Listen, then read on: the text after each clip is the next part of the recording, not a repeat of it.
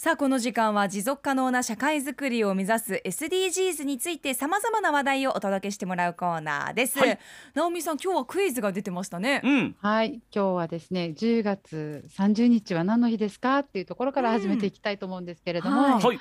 はい。皆様はなんかツイッターとかでつぶやいてる方が何人かいらっしゃいましたけれどうんも、うん。えっと今月まあこのあの沖縄県にとって大事な日だと私は思っているんですけれども、あのみすずさん、しるんですけさん何かご存知ですか？10月30日。そうですね私は今もう10月30日といえばハロウィンオンラインイベントどうしようかなということでもう頭がいっぱいになっててそればっかりだな。もう仮装は間に合うのかとか どういう内容にしようかっていうことでもいっぱいになってるあーまだまだ見るだけチケット販売しますね 1000円で購入できますんでいやめちゃくちゃ告知。まあでも去年よりも今年の方が売れ行きがいいという意味では SDGs だけれども、でも SDGs なのかな？持続可能という。でも直美さんあのメール来てますね。えーあ来てますか？メイメイさんから、嬉しい。えー今月30日は世界うちなんちゅの日ですが、うん。えーうん。次回のうちなんち大会はいつだろうと思っておりますと来てますね。あー嬉しい。はい、どうですか？知ってらっし？ゃる方が、あー本当正解です。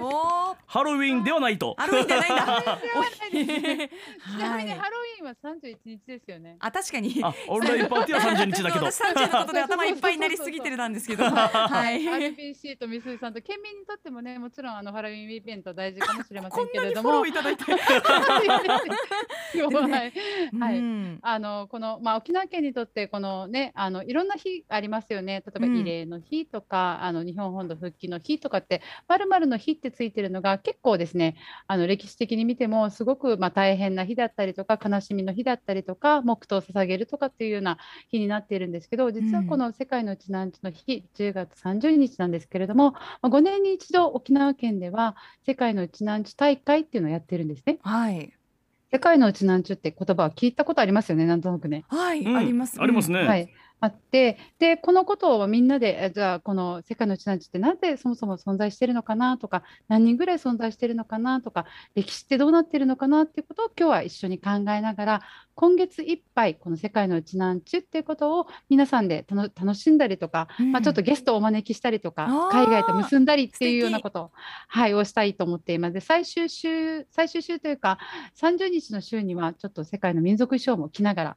やっていきたいと思ってるんですけど、はい今日はまず初めの日っていうことでクイズちょっと行きたいと思っています。はいあの10月30日はの前にですねこの沖縄世界のうちなんちとか沖縄移民ということをちょっと理解するためにクイズを出していきますので、うんお二人にちょっと答えていただきます。あのリスナーの皆さんもちょっと聞いてください。ははいい。はい、じゃあまず1番目沖縄移民という方々いらっしゃいますけど、はいこの歴史は今から何年前に始まったんでしょうか？はい、えー大体大体何年前とかっておっしゃっていただければいいです。これはあれですよね。遠山久三さんの、あーすごい、はあ鶴之助さん。話ですよね。そうですそうです。うん。これ近町に行ったら、はいもう銅像とか立ってますからね。うんへえ、うんどういう方なんですか？もう沖縄初の、えーうん移民の、沖縄移民の父と呼ばれている人がいるんですよね。はい、記念館もあります。はいはい、じゃあはい正解言いますね。120年前に始まりました。120年前、1900そっか年ということですね。クイズで答えてなかったすね。確かに。だ。だから知識をね、大事ですよ。勉強になりました。うんはい、1898年とかそれぐらいなんですけど、うん明治に入って、まあ、あの外貨が必要になって税金を、ね、あの沖縄県になって税金を日本に納めないといけない。でも沖縄ではその、ね、お金がないっていうことで、うん。日本と契約を結んだ国にこれ沖縄移民だけではなくてあの本当日本全国あの時には日本がまだまだ貧しかったので、はい。海外に出稼ぎに行くっていうことが実はブームになった時でした。でさっきからね、あの遠山久三さんのお話も出ていますけど、沖縄移民の父と言われる遠山久三さんがあの送り出した沖縄の人が最初に移民した場所はどちらでしょうか？これどこだったかな？ど。こでしたか。ハワイですか？はいあ、ピンポンすごい教師なんだ。ハワイです。はい、はあはあハワイを皮切りうんうんうんにですねブラジルとかペルーとかアルゼンチン、まあ中南米、北米を中心に沖縄の方々たくさん行きました。で、その頃では次行きます。その頃の沖縄では何人に一人が移民したと言われているでしょうか？えー、どれぐらいだろう？何人に一県人。民の何人に一人です。でももうかなりね、うん。あの移民の方多かったということで、はいそうそうそうそう。か多くの民謡も残されてますから。そうそうそうそう。そううん100はい人に1人とかは言ってたのかな。じゃあ俺はも100人にうせめて2人に1人。すごい。半分。はいじゃあいきます10人に1人ですね。10人に1人。10%だからすごい数ですよね。本当ですね。はい、でその移民に代表される、まあ、救援物資があるんですけど、まあ、戦前からもちろん彼らは行ってで戦後戦中をですね敵国と言われるアメリカであったり中米です。うん。中南米で過ごしていくんですけど、はい。沖縄がまあたくさんの命が落とされたっていうことと、まあ、ハワイに移民した方々がデイジナトン沖縄を救わないとっていうことである救援物資を届けてくれたんですね。ではいその届けてくれたものが実は今県民食の代表とされる豚なんですよ。豚を、はい、救済あのお金をまあ寄付金を集めて豚を送ってくださったんですけど一体何頭豚を送り届けてくれたんでしょうかえーでもこれ輸送するの大変だろうしな。そうですよ。大プロジェクトです。あの、はい。琉球王国時代は札幌市が沖縄、うん。琉球に来た時は500頭の豚を連れてきたって言われてるんですよ、へえ。えそんなに？ー、しのすけさん、うん。なので500頭。500頭。どうでしょう？あ近い。じゃあななんとだ 600？550 頭の豚。おー550すごい。はいすごいすごいえ？すごいなんか今日大活躍。すげえしかも全然意味わからんけど近かったいやアプローチの仕方がすごいですね。やっぱす素晴らしいごい素晴らしい。はい。現在のホワイトビーチにあのハワイから3ヶ月ぐらいかけて7人のうちなんちゅがですねハワイ移民の方々が沖縄に届けてそれがまあ広がっていったで当時の笑い話なんですけど昔在来種の豚は黒い豚のアグですよね。はい。はいはいでそれがあのあのアメリカから、まあ、アメリカのハワイから送られてきたっていうことでさすがこれはあのアメリカの国だから豚もあのホワイトチェスターって丸々太った豚なので、はい。白人の国から送ってきた豚はやっぱり白いんだねっていう そんな？当時の当時の笑い話にもあったようにはいっています。うんはい、じゃあ中米の中南米のお話じゃあ別にちょっといきます。まるの国にはもう一つの沖縄と呼ばれる町コロニア沖縄がある。聞いたその国ことある。名はどこでしょうか？これはね確か頑張れシュリボリビア？い。やーやっぱ世界ですね。ちょっと水さん焦ってきました。はい次どんどんいきます。はい。はい。ブラジルのカンポグランデ市というところがあります。これもブラジルはですね一番まあ数的には今ブラジルにたくさんの移民の方々がいます。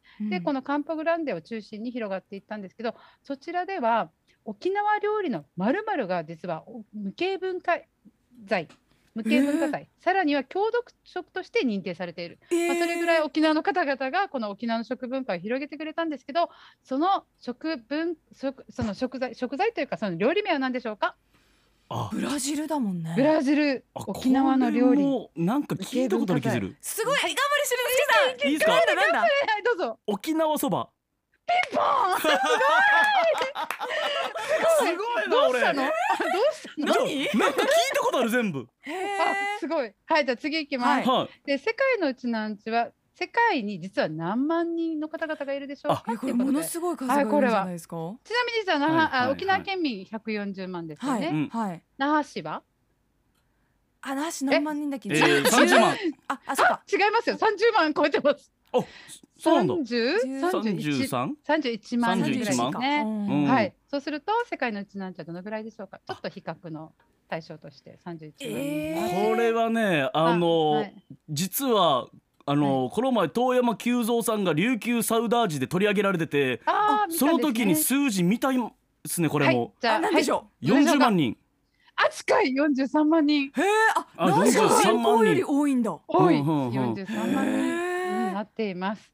はいじゃあ最後いきます。10月30日はこれでわかりましたよね。はい。何の日でしょうか？もうわかりますよね。はい、えー、せーのオンラインハロウィンパーティー え？まだ視聴チケット売って違います。違います。リスナーさんが間違って覚えてる。じゃあせーので正しいのいきましょうか。せーの。世界のうちなんちの日ということで、はいはい、そうです。これ2016年の世界のウチナンチ大会の時にあの制定されました。実はこれれ日系青年あのペルーからの、えー日系人とうんうんアルゼンチンから日系の方、お二人名護市にさ在住のお二人なんですけどこのお二人があの世界中の方々が世界のウチナンチ大会以外でも毎年沖縄をお祝いする日を作りたいみんなで感じたいっていうことで二人が頑張って半年かけて当時の,、まあ、あの小長小長知事だったんですけれども、まず名護名護市議会にかけて県議会にかけて半年で制定された日なんですね。へえそうなんですよ。いつかはね高級日になったらいいなと思いながら。で世界の地南地大会自体が5年に一度おおむね5年に一度開催されていますということで、えー、と本来は今年だったんですね。なんですけれども、まあ、コロナ禍っていうことで伸びてしまいまして、来年度あのおそらくまあハイブリッドじゃないかっていうふうに言われてますけれども世界のうちなんち大会が開催されます。んであのまあ、ぜひ世界中からですね大体8000人ぐらいの方々がいらっしゃるんですよ。ああもうそこのの世界のチャンス大会にははいそうなんです。8000人も。8000人で今ちょうどあの私もですねあのアップの方にこの今あの私がいろいろ取り上げている、えーとまあ、パンフレットというか小冊子があってそれから抜き出してるんですけれども、43万人の方々が先ほどいいむいるっていうふうに言いましたけど世界の中で県人会がなんと世界に広がっているのは90団体。あそんなにですか？そんなにあるんだ、で、はい、日本国内であれば33団体もあります、だから本当に沖縄を思う世界中に広がる、まあ、あの世界のうちなんちゅっていうのがこんなに広がってるんだってことはぜひ県民の皆さんに覚えていただきたいなっていうふうに思っています。お二人は海外とか、まあねうんうん。あのいらっしゃいますかね？この県警人とつながっているっていうのは何かありますか？お友達とか親戚とかいらっしゃいますか？いやつながってるっていう人はいないんですけど、うんあのうん。沖縄の俳句の歴史を勉強してた時に、ええハワイの県人会の人たちうんうんうんがこの俳句のね、うんちょっと読み合いをするイベントをした時に、はいはい。その時活躍していた具志堅陽光さんをもう遠いハワイからね、うん。応援するっていう気持ちで、うん。具志堅陽光さんをテーマに俳句を読んだ回をやったことがある、えー。見たことがあって、えー。すごいなと。えー、もうシンボルになってんだね。そうそうそうそう、うん。やっぱ海を越え、ね、文化そしてスポーツ面でつながってるのがあるんだなって、まあ、うん。直接のつながりはないものの実感する瞬間がありましたね。うん。うん。まあ僕もね親戚がいるとか特にないんですけど、ううん。んまあでもちょっとあの団体多いなっていうふうに思ったんですけどなんかうんうんうん。金町のその、うん。まあ遠山久三さんのなんか記念館みたいなかな、ちょっと行った時があって、その時にハワイの金町のイゲイクの、えー世界のうちなんちの団体みたいなのがハワイになったりするんですよ。あります金町金町の団体じゃない、金町のイゲイクの団体で。区そう。の団体。区ごとで世界のうちなんちの団体があるから、めちゃくちゃ細かいなって思った記憶がありますそね。んそうです。あの沖日本も平成の大合併やったじゃないですか。はいはい。で海外の県人会も県人会だだけじゃなく那覇市、えー、と那覇市民会とか那覇市のおろく会とかいろいろあるんですよ、本当に。はいだからそれも皆さん平成の大合大合併合併を繰り返しているう。そうです。ううんん、こんな風に今沖縄とつながって、うん沖縄の社会課題で世界中の、ね、うちなんちゅが沖縄のために何かしたいなって思っていることそのものが私は持続可能な社会を作っていくためにもすごく大事な方々かなって思っているので、はい。今月はね今日の,、あの世界のうちなんちの日の。すいません直美さんお話の途中で、まとんでもないです。あそんなねこの世界各地、うん。なんと40万人以上がいる世界のうちなんち、この1ヶ月間はその世界のうちなんちについてはい。学ぶスクープ SDGs になるということですね。はいお願いします。はーい、たくさんのことがねね。え勉強できそうですね。ね。世界とつなぐっていうの面白いですね。ねえはい。はい、えー毎週火曜日お楽しみに。スクープ SDGs でした。アップのポッドキャスト最後までお聞きいただきありがとうございました。生放送は平日朝7時から FM 九二一 AM 七三八 RBC アイラジオ。県外からはラジコでお楽しみください